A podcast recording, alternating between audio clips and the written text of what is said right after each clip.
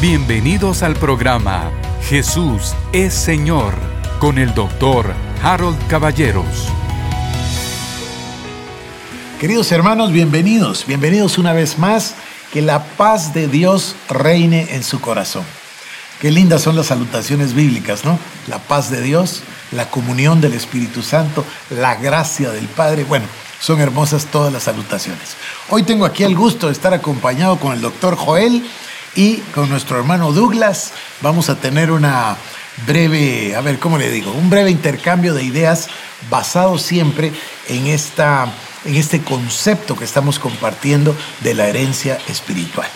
Antes de comenzar el programa hablábamos nosotros de que hay líneas de iniquidad, hay líneas de maldiciones generacionales, pero poco se habla de las líneas de bendición y las líneas de herencia. No hablo de la herencia de nuestros padres y nuestros abuelos, sino de nuestros mentores en el Evangelio. Por ejemplo, ¿qué hubiese sido de la vida de Timoteo si no hubiera hablado del apóstol Pablo, por ejemplo?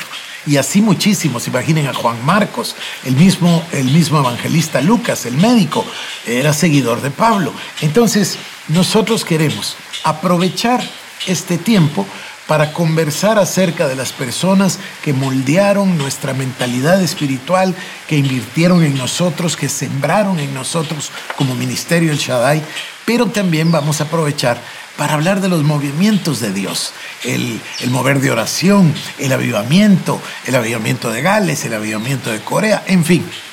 Yo fabriqué tres o cuatro líneas. Una línea directa de la persona que yo admiré tanto, que fue el hermano T.L. Osborne. Entonces yo comencé por ahí y por supuesto no es solo el hermano T.L., ahí estaba el hermano Shambach, por supuesto el pastor John Austin, eh, el hermano Kenneth Hagen, pero ahí hay una línea muy interesante, que yo comenzaría con el eh, evangelista T.L. Osborne, con el doctor Osborne, por supuesto también su esposa Daisy y su hija La Donna, ellos han estado aquí con nosotros en Guatemala, y la hermana Daisy no vino con nosotros, vino la hija, la Donna, y vino el hermano TL. No, no vino la hermana Daisy, ya estaba con el Señor la última vez que vino TL. Pero la hermana Daisy y TL vinieron a Guatemala en 1954 y tuvieron la más grande cruzada evangelística de la historia de Guatemala, al punto que se decía antes de Osborne y después de Osborne. Donde ahora está el Parque de la Industria, se llamaban Campos de la Castellana. Y ahí al aire libre, predicó por casi ocho semanas, en realidad seis semanas, pero habían hecho un baptisterio y bautizaban a la gente. Y el baptisterio de, seguramente no estaba firme y cedió. Entonces se llenó de lodo, tuvieron que repararlo y Osborne dijo, porque el diablo nos hizo eso, dos semanas más. Y se quedó otras dos semanas. Así que del hermano TL hacia arriba, él aprendió como un siervo de Dios extraordinario, dedicado por cierto al ministerio de la sanidad divina, que se llamaba FF Bosworth.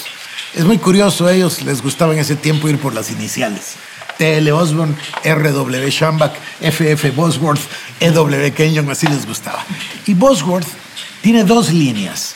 Una línea de práctica junto con John Lake, que llega a Alexander Dowie allá en 1890 hasta el año 1899, quizás el 1900. Ahí hay una línea y la otra línea hacia un maestro de la palabra extraordinario que es E.W. Kenyon.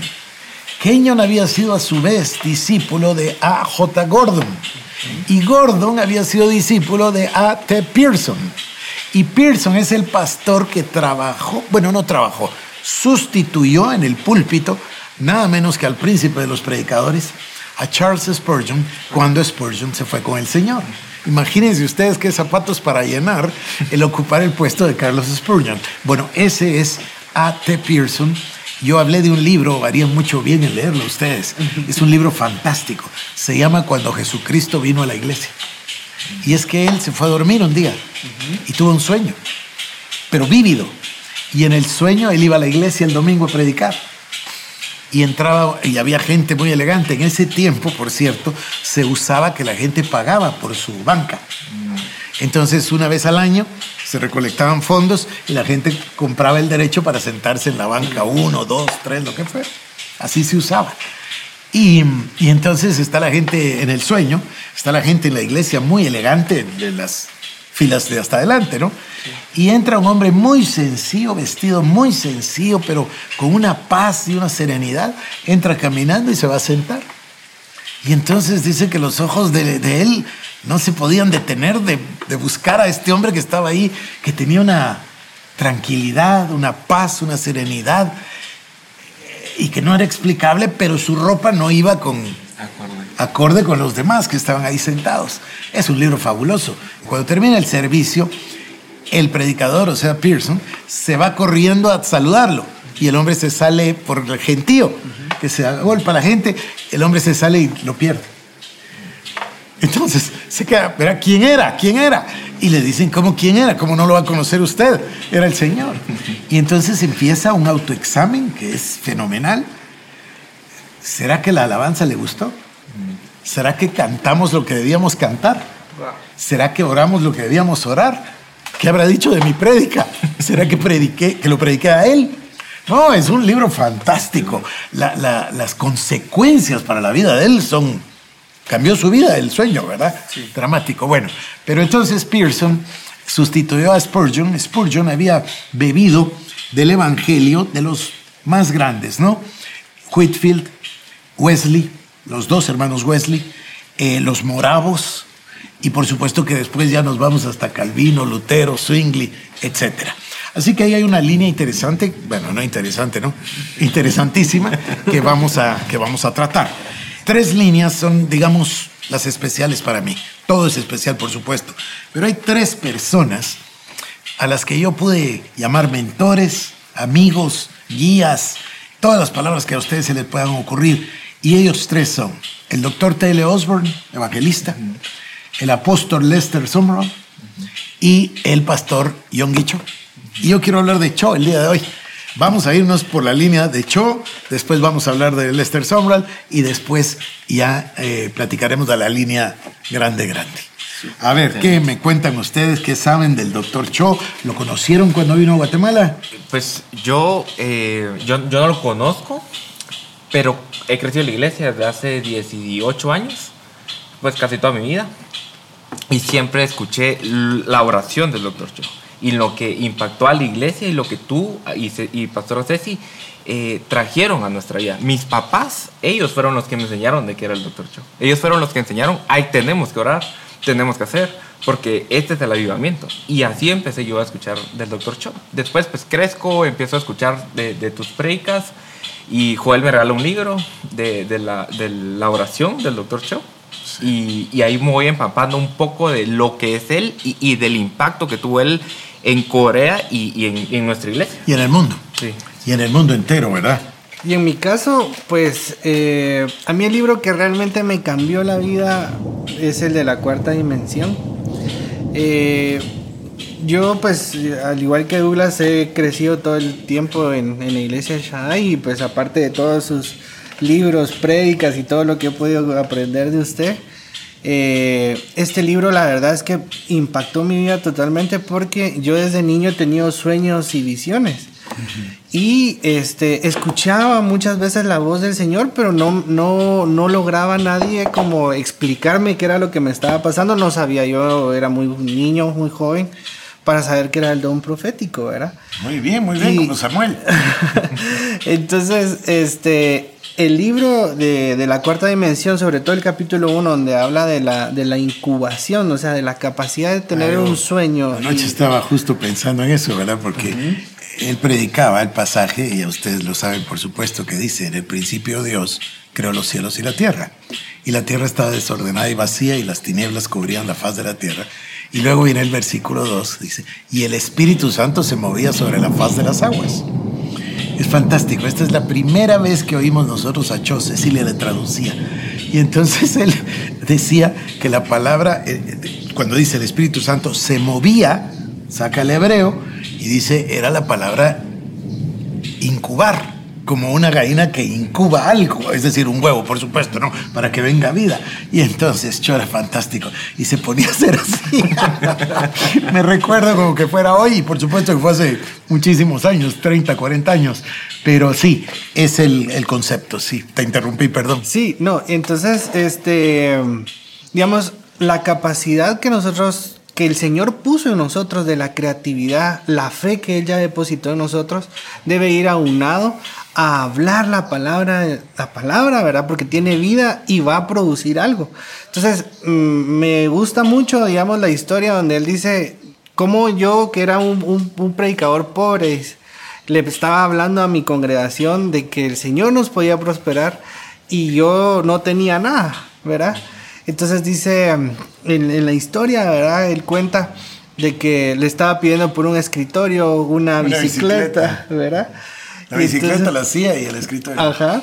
Y entonces ya unos jóvenes, ¿verdad? Como siempre haciendo bullying los jóvenes.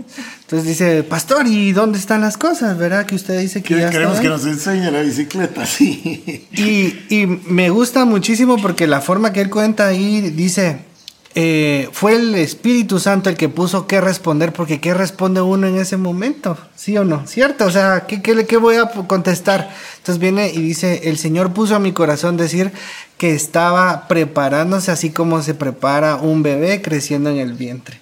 Y entonces estaba embarazada de la visión. Y justamente como él lo oró, ¿verdad? Porque él, él también dice, aprendí en ese momento de que para orar debo ser específico, ¿verdad? Bueno, ese es uno de los grandes secretos, ¿verdad? Que él decía, no una bicicleta, no una silla, no un escritorio, sino que Dios le dijo, ¿cuál quieres?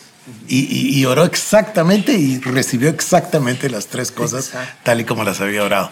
Eh, vamos a mostrarles a ustedes una gran cantidad de libros del doctor Cho que tengo, no, no los podía traer todos porque es mucho, pero aquí está, mira, esta es la cuarta dimensión.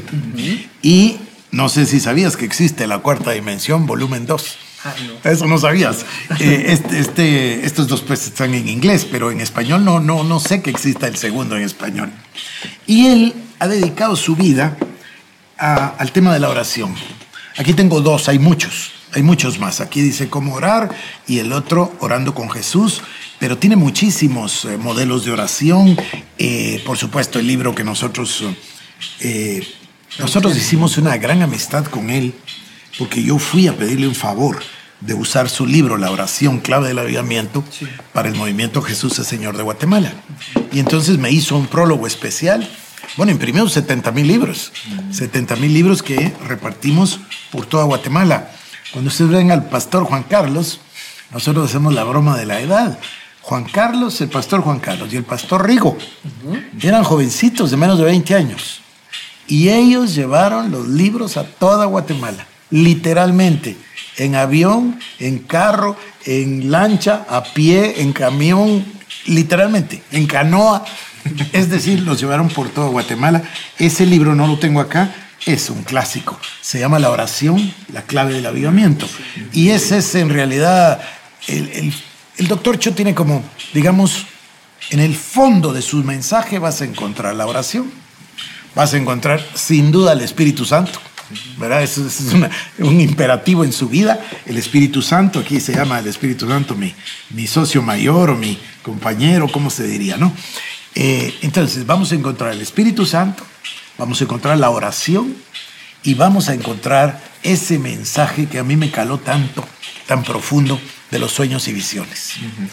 Yo les voy a contar una anécdota. Él vino a Guatemala, yo fui a invitarlo, yo fui a conocerlo en el año 88 con Cecilia. En el 89 fui de nuevo y lo invité a venir a Guatemala. En el 90 insistí que viniera a Guatemala. Y no me contestaba las cartas. En aquel tiempo eran cartas. Y de repente me cuentan que viene el doctor Cho en el 91. Entonces fui al evento y lo que me encontré fue una tristeza enorme porque llegué yo a la reunión de pastores que estaban convocados porque iba a venir el doctor Cho, y la reunión se trataba de cómo le decimos que no venga. Por favor, que no venga porque no tenemos dinero para pagarlo. Entonces yo dije, ¿cómo es, si es posible que, no tengamos dinero para pagar que venga el doctor Cho a Guatemala? Y entonces me metí y, bueno, no les voy a contar lo triste porque me dejaron todas las cuentas y, y con muy mala intención, ¿sabes? Me, me dejaron todas las cuentas pa- por pagar, pero no me dijeron a dónde ir a traer el dinero de los tickets que habían pagado la gente. Eso es una cosa triste. Otra triste, el día del estadio, pueden ustedes creer, la denominación estaba enojada conmigo porque el doctor Cho se vino a predicar a la iglesia el domingo. La verdad que Dios me dio favor, nos hicimos íntimos amigos hasta el día de hoy. Entonces estaban ofendidos y pueden ustedes creer que en el estadio Mateo Flores, cuando yo paso a anunciar, a presentarlo, lo que sea, me quitaron la silla y no tenía dónde sentarme. El vicepresidente, Gustavo Espina, se corrió y nos sentamos los dos en la misma silla. Pero esas son otras historias. Eh, yo tuve una serie de milagros, milagros enormes, para hacer esa amistad con el doctor Cho. Fue una cosa totalmente sobrenatural. Él fue a predicar a cierto país, no voy a decir el nombre, antes de venir a Guatemala. Y tuvo una gran decepción, una gran desilusión, lo trataron muy mal. El doctor Cho se desplaza realmente como un jefe de Estado con todo su protocolo, con todo su aparato de seguridad. Eh, generalmente vienen 10, 20, 30 hermanos de la iglesia que consideran un privilegio viajar con él, eh, ir a ver cómo es el campo misionero, lo que él hace, todo. Y, y entonces llegó a ese país y la gente no, no, no percibió, no, no pudo, no sé.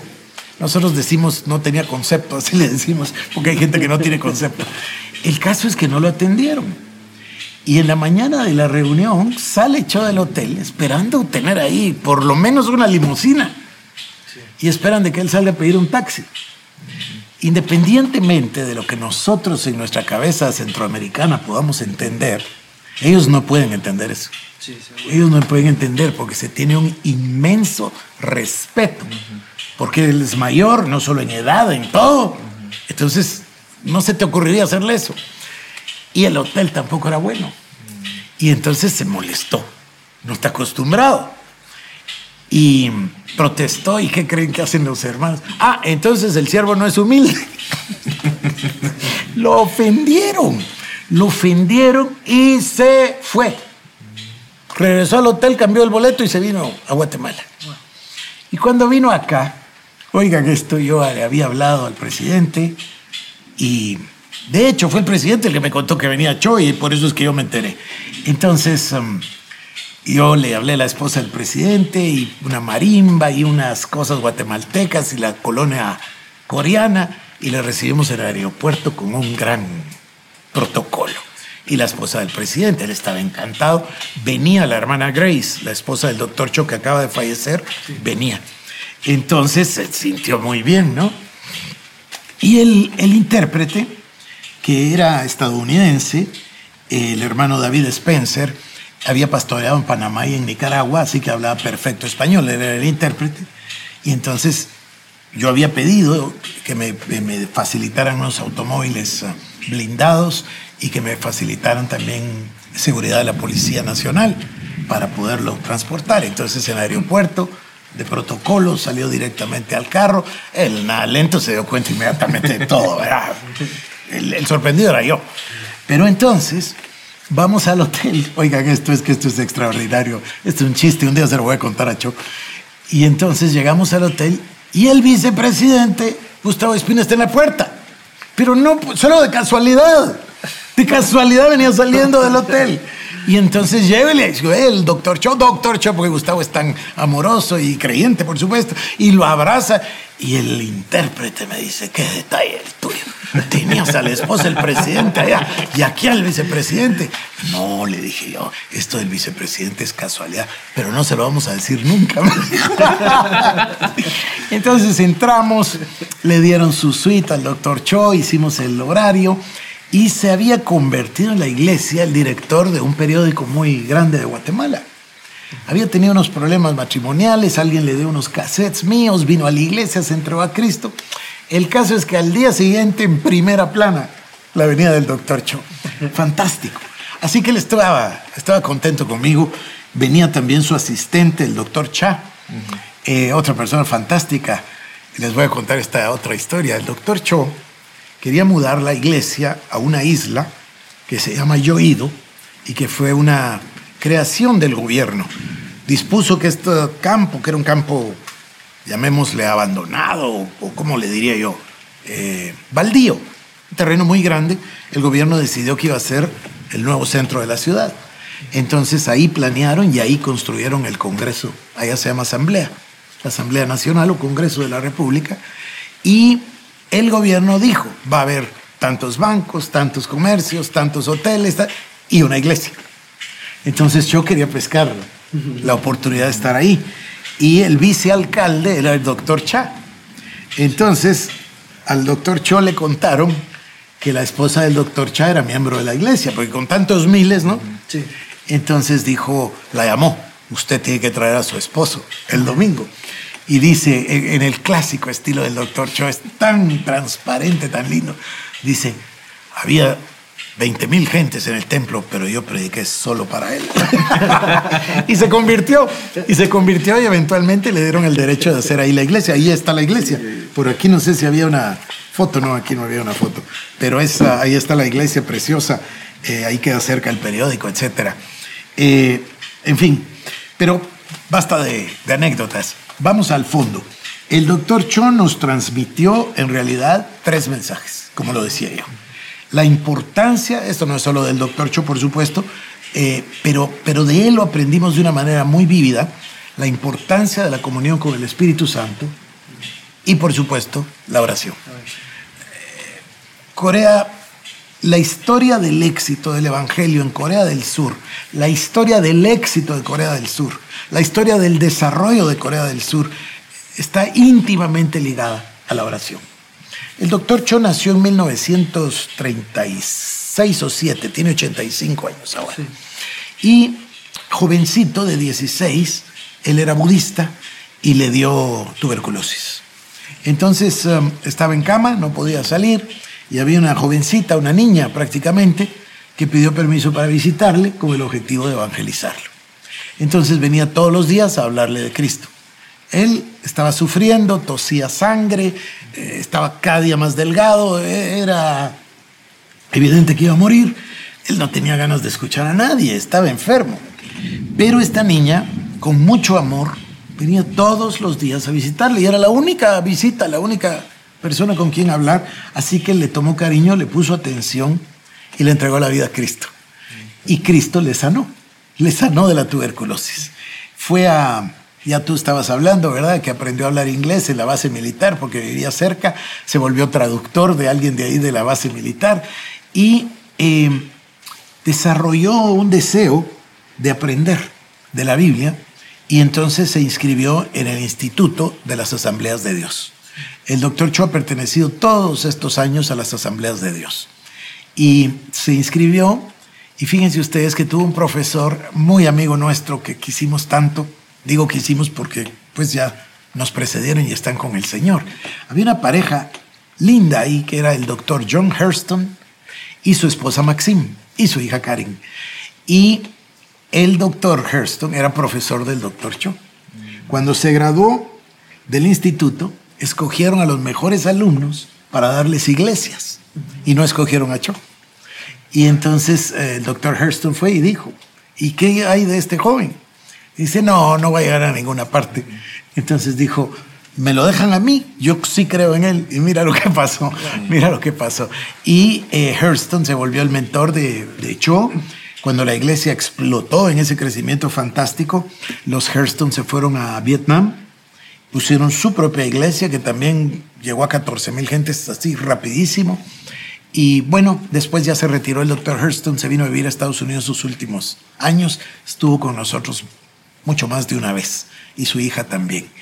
Entonces, el doctor Cho se gradúa de pastor, inicia la iglesia y en uno de los momentos difíciles, complicados para él, estaba enfermo en esa ocasión, el Señor le habla y le dice, ¿por qué no usas a las mujeres? No estás aprovechando el ministerio de las mujeres. Y él comienza las células. Comienza las células con mujeres. Eran grupos de mujeres que se reunían para orar Y así comenzó ese crecimiento formidable que después se volvió un movimiento mundial, ¿no? El tema de las células, el tema del G12, todo eso vino de, de, hecho, hay un de ese- libro, ¿verdad? Ah, varios. Un libro varios. de, de las células de... Del doctor Cho hay por lo menos dos o tres. Hay uno que se llama mucho más que números, hay otro que se llama eh, células, eh, hay muchos, muchos. Yo tengo varios. Yo creo que tengo todos los libros eh, del doctor Cho, no creo que me falte ni uno. Bueno, a ver, vayamos al fondo entonces. Está el mensaje del Espíritu Santo, el mensaje de la oración. O sea, él no pone un énfasis en las células como la forma de crecer. El énfasis es, crece tú en compañía del Espíritu Santo. La oración, la oración por el avivamiento. Esto tiene sus raíces en eh, el avivamiento de Corea del Sur. El avivamiento de Corea del Sur viene de 1907 y viene del avivamiento de Gales de 1904. Y el avivamiento de Gales proviene del avivamiento de Azusa en 1900. Eh, La historia de esa, esa cadena es, es formidable. Y los coreanos fueron a, a Gales, a Inglaterra, al Reino Unido, y fueron a visitar y fueron a ver el avivamiento, y ahí tomaron un concepto de oración. Y los coreanos oran todos los días a las 5 de la mañana. Todos, todas las iglesias. Si tú le platicas a alguien, te dice que el trabajo más duro es el de un pastor, porque comienza a las 5 de la mañana para orar. Eh, muchísimos, yo los conozco, yo he ido a predicar a muchas iglesias, muchísimos. Tienen su dormitorio eh, atrás del púlpito, porque ahí duermen desde el sábado para hacer vigilia y la oración. Es una cosa fantástica, fantástica. Y otro detalle es que la oración es en voz alta. Parece rugido o bramido del mar, porque imagínense ustedes a 20 mil gentes que están orando, pero orando en voz alta, es una cosa fantástica.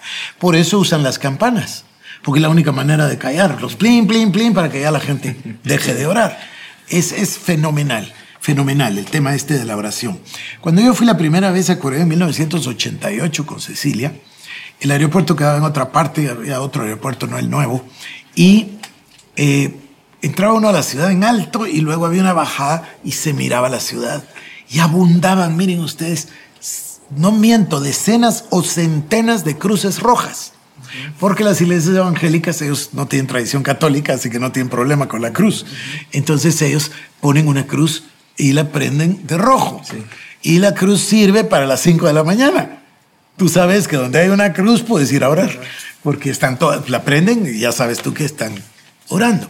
Eh, me pareció algo fenomenal y ahora, cuando nosotros vamos, ya pasaron 30, 40 años de la primera vez, eh, las iglesias son gigantes, pero gigantes, ¿verdad? Y iglesias de 25 mil personas debe haber miles. So- Son gigantes, iglesias de 100 mil hay muchas, muchas. Y todo se debe al, al tema de la oración. Y yo no les conté algo, cuando vino Cho, me pasó una cosa muy curiosa en el año 91. Me dijo que quería ir a jugar golf y el embajador de Corea, no sé cómo fue, invitó unas personas, etcétera, al country club y yo me fui con él. Yo no juego golf, pero caminé con él. Y, y a medio camino yo lo que quería era hablar con él, ¿no? Yo lo que quería era recibir. Y entonces mm, nos pusimos a hablar y me dijo, ¿y cuál es tu filosofía de ministerio? ¿La pensaste? Y le dije, sí. Yo sí lo he pensado y lo he definido. Es la teología de la esperanza. Y pegó un salto. ¿Quién te dijo eso? Porque es bien competitivo. Pues, pues- pues- pues el Señor. Ah, bueno, dijo, es que esa es la mía. Y de ese momento nos hicimos así. Entonces me invitó a ser miembro de la junta directiva. Y he sido miembro desde 1991. Y entonces por eso he ido tantas veces. En octubre es la reunión de junta directiva Ah. y la conferencia y por eso hemos ido, eh, no he ido todas las veces, pero he ido muchas. Do- Doctor, y cuando él viene en 1991, los cuartos de oración que ellos habían hecho en Corea, ¿ya, ya estaban? La montaña. Ajá. Sí, mira, ellos, te voy a contar el inicio del ministerio del doctor Cho. Cuando era jovencito y se gradúa del, del seminario, lo que conté, entonces tiene una ayudadora. ¿Cómo la conoció? Ah, sí, fueron compañeros en el instituto. Ella se llamaba Yashil Choi y es la mamá de la hermana Grace, o sea, la suegra de Cho. Eh, por eso conoció a él Grace él se unieron, no sé cómo dispusieron, ¿verdad? Vamos a tener la iglesia, entonces eh, ella se unió al grupo, no sé, o cómo eran compañeros, cómo arrancaron. El tema es que ella era una apasionada de la oración y del ayuno. Esa era la marca de ella toda la vida. Entonces ellos fueron al ejército y compraron, es un chiste porque todos te cuentan que compraron una carpa. La verdad es que no era carpa, era un pedazo de lona. Yo he visto las fotos. Era un poco de lona a la que le pusieron unos palos para mantenerla y había, hubo dos, dos cosas ahí curiosas. Número uno, esto es la posguerra, ¿verdad? Había habido la guerra de Corea. Esto es en 1958 lo que estoy hablando. Entonces, em, había toque de queda. Entonces no podían ellos orar, digamos, de 7 a 9. Entonces dispusieron que se quedaban toda la noche, hasta que terminaba el toque de queda a las 6 de la mañana. Se quedaban a orar. Dice que hacía mucho frío en el invierno, entonces Cho se solía tapar con una frazada, se tapaba completo y ahí oraban toda la noche. Poquitos.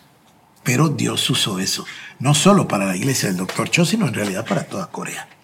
Y la hermana Choi, su suegra, era la encargada de la oración y del ayuno. Era apasionada por el ayuno.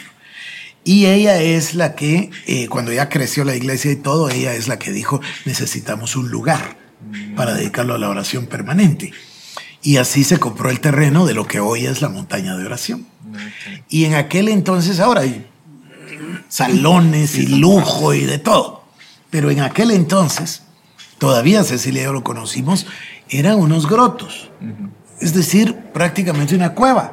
Le abrieron ahí a la tierra un lugarcito así para hincarte a orar. Claro, y no, sé si me equivoco, pero yo recuerdo escucharte que el cuarto era tan pequeño que, que, o sea, que algunas personas solo cabían hincadas, ¿no? Sí, no te puedes estirar, era un cuartitito como de un metro por un metro veinticinco, una cosa así.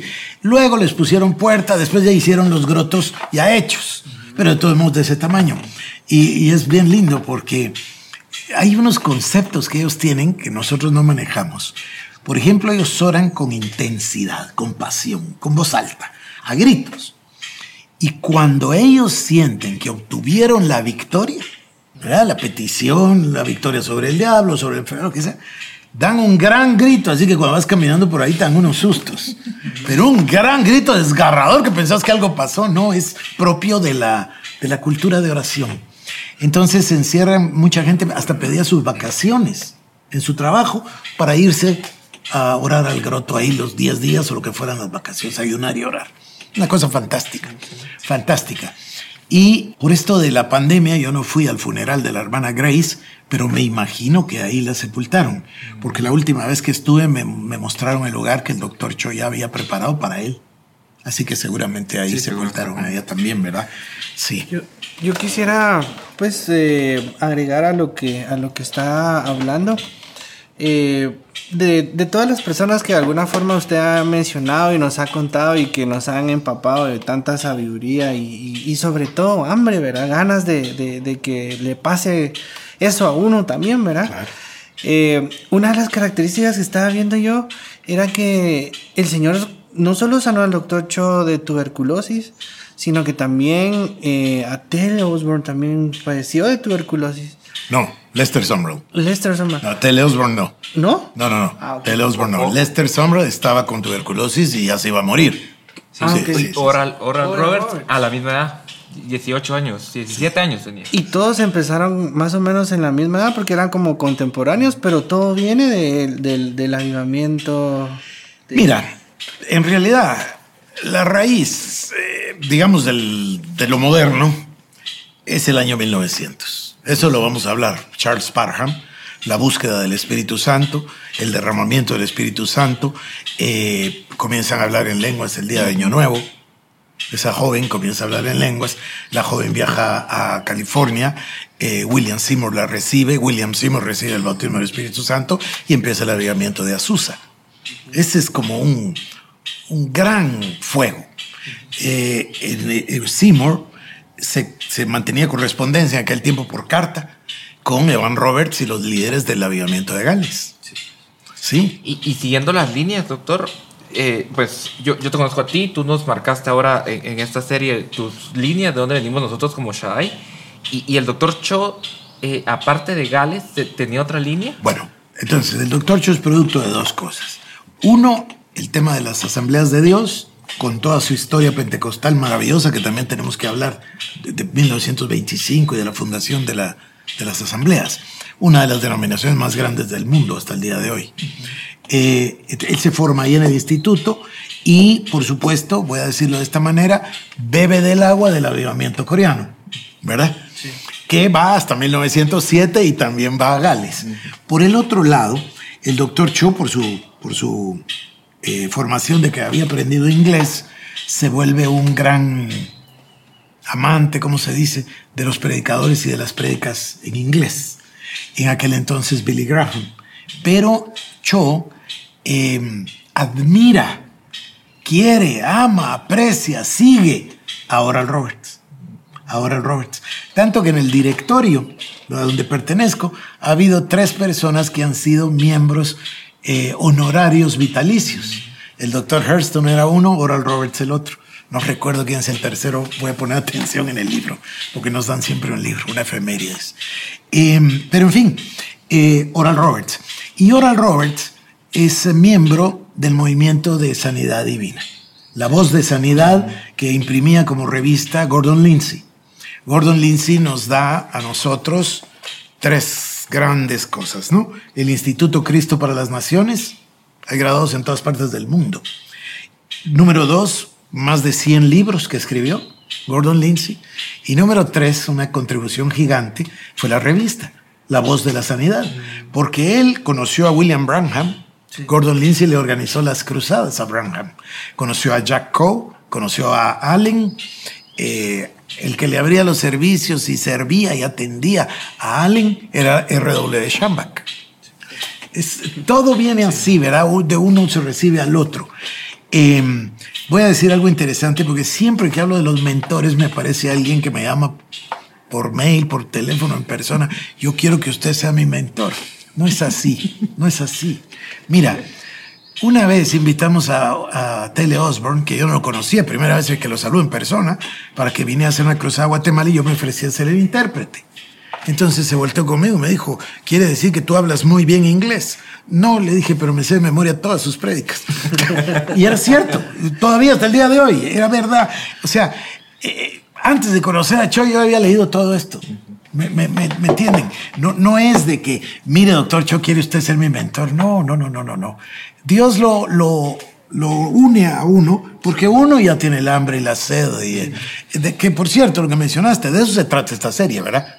De que tengamos hambre, sed, deseo, de que haya avivamiento, de que haya el mover de Dios, de que suceda, porque muchos patrones, creo que lo mencionaste, eh, Douglas, se repiten. Muchos patrones se repiten y es exactamente por el hambre, por la fe, por la sed de Dios. Entonces se vuelve a repetir. Bueno, Oral Roberts, Gordon Lindsay, la voz de sanidad, es un movimiento divino que tenemos que tratar. Comienza con Azusa, el... va a parecerles a ustedes extraño, pero por qué, un par de siglos, quizás más, a lo mejor y tres, a lo mejor y cinco, no había hablar en lenguas. No existía, o sea, ustedes lean toda la literatura de Lutero y de Calvino, no aparece por ninguna parte. No está la glosolalia.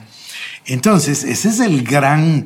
Eh, la búsqueda del Espíritu Santo y el libro de Hechos de Charles Parham.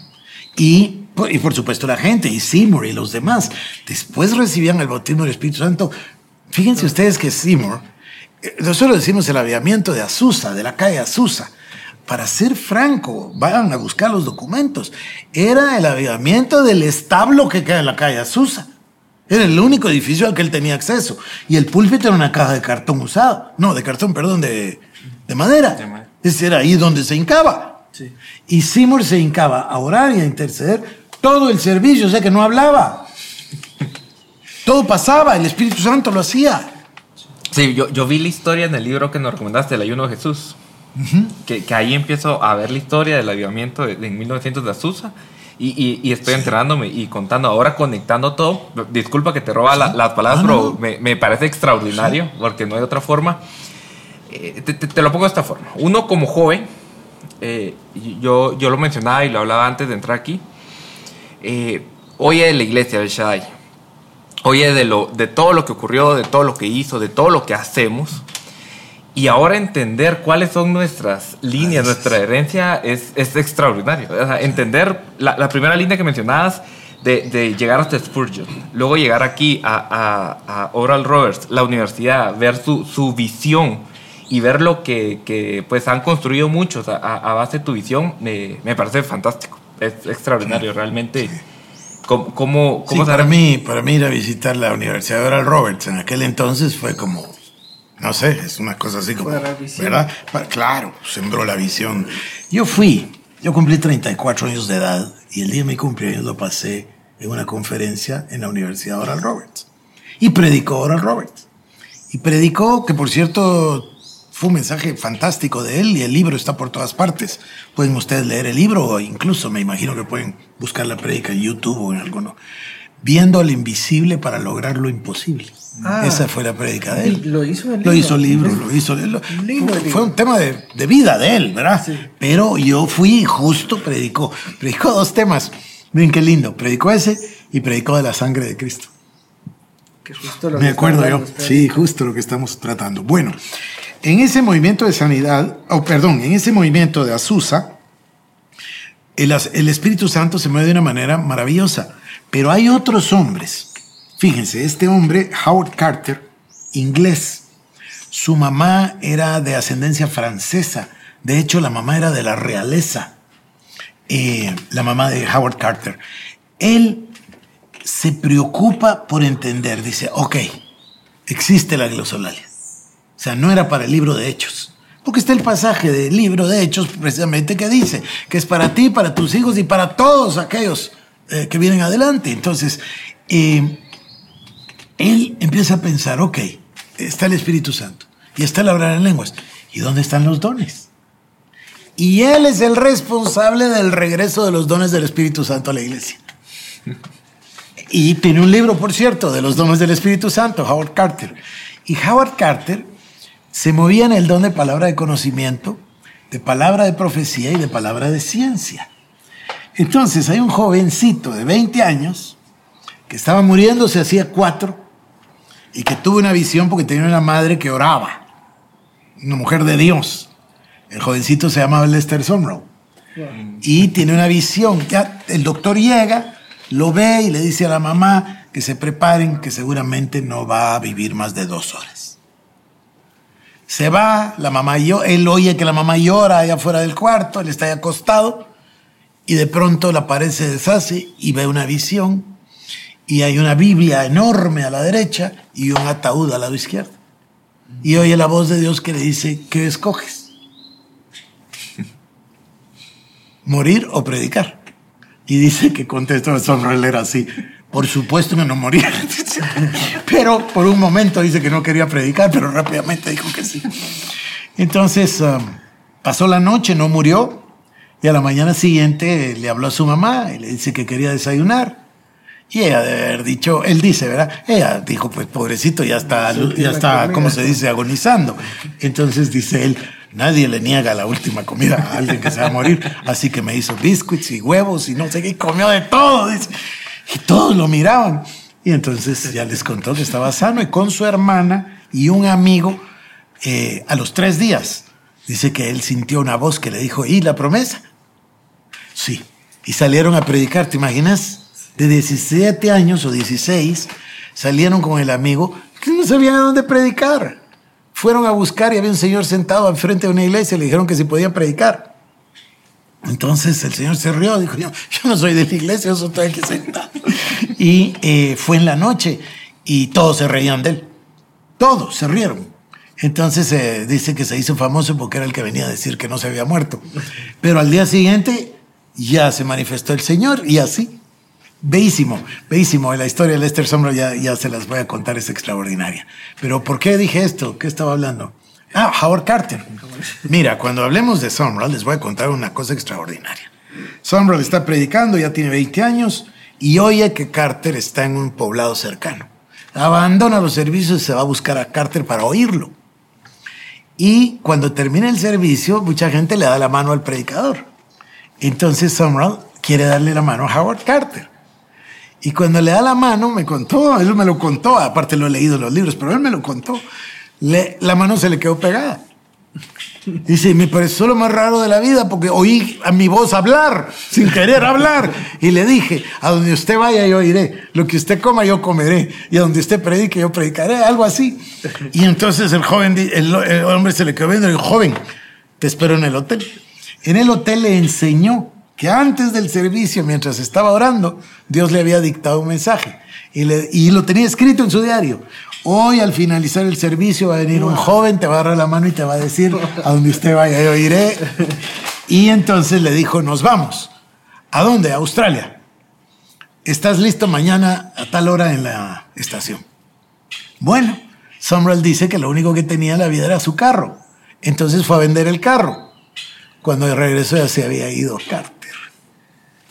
Se fue corriendo a buscarlo, llegó a San Francisco y cuando llegó a San Francisco le dijeron que Carter ya había tomado el barco. Y no sabía ni a dónde. Y tomó el barco y dice que los dos meses fueron un suplicio. Dos meses en el barco para llegar a Australia fueron un suplicio. ¿Será que hice lo correcto? Ya vendí mi carro, no tengo nada. Y oigan, ustedes se baja, se baja del barco, ¿verdad? el puerto, dice, ¿y ahora qué hago? Pues ir a una iglesia. Y pregunta y le dice, sí, ahí arriba hay una iglesia de las asambleas de Dios. Camina a la iglesia y toca así. Y pum, se abre la puerta. Y dice, joven, usted debe ser el americano, ¿verdad? Lester Sumrall. Dice que sí. Lo espera en el santuario mañana en la mañana. fenomenal, fenomenal. Pero ya me pasé a Sumrall. Terminemos con Cho. Cho sembró en nuestro corazón el tema del Espíritu Santo y el tema de la oración como la clave del avivamiento. La oración como la respuesta para todas las cosas. Pero el tema de la fe, los sueños y las visiones. Yo tuve una experiencia, debo haber tenido unos ocho años, a lo mejor nueve. En el colegio abrieron una biblioteca. Entonces fue una gran cosa que ahora íbamos a tener una biblioteca. Me acuerdo que los bancos eran altos, yo me tenía que trepar al banco y había unas mesotas. Y descubrí un libro grueso así, azul, azul celeste, obras completas de Julio Verne. Ya no tomaba feriado, sino que me... eh, ¿Cómo se dice? Re- eh, ¿Cómo se llama? Recreo. recreo. Recreo, ya no, sino que me pasaba leyendo. Y a mí, Julio Verne me estimuló la imaginación. Yo, yo quiero predicar y quiero escribir acerca de la imaginación. La gente no le pone atención o cree que es algo malo de la nueva era o algo. No es cierto. Fuimos creados a imagen y semejanza de Dios. Entonces, este tema de la imaginación iba perfectamente con lo que Cho describe como el lenguaje del Espíritu Santo. El lenguaje del Espíritu Santo consiste de sueños, visiones y palabra profética, Joel y el libro de Hechos, ¿no? Entonces, para mí eso ha sido, eh, no puedo decir fundamental, importante, sino que ha sido vital todos los días de mi vida. Y creo que nosotros, hablando un poquito de lo que dijiste, de los logros, se deben a eso. Se deben a eso, se deben a, a los sueños, a las visiones, a creerlo en el corazón y por supuesto a usar la fe. Yo tuve un maestro extraordinario, bueno, muchos, pero uno extraordinario que se llamó Fred Price, que murió recientemente. Fred Price era, bueno, prédica, era más maestro que otra cosa, pero su prédica era una prédica de fe y de fe de la palabra de Dios, en la palabra de Dios. También están otros como Charles Capps, Copeland, excelentes eh, maestros de la palabra, ¿verdad? Y del tema de la fe. Eh, sobresaldría ahí el hermano Kenneth Hagen. Pero bueno, ya mencionamos algo de una persona que quiero tanto, les cuento que me mantengo al día, hablo con ellos constantemente y el doctor Cho sigue hospitalizado. Está hospitalizado, nos han pedido que oremos por su recuperación eh, y por supuesto eh, la hermana Grace que, que falleció recientemente. Pero bueno, que sirva esto de homenaje, de honor para el doctor Cho que ha sembrado tanto en nosotros. Y si podemos terminar con una frase, debiera ser que la comunión con el Espíritu Santo, la oración y los sueños y visiones nos pueden conducir al más grande avivamiento que hayamos nosotros vivido. Y ojalá que ustedes jóvenes vivan cosas extraordinarias como estos grandes siervos de Dios. Damos por terminado, queridos hermanos. Que Dios les bendiga y nos vemos el próximo miércoles.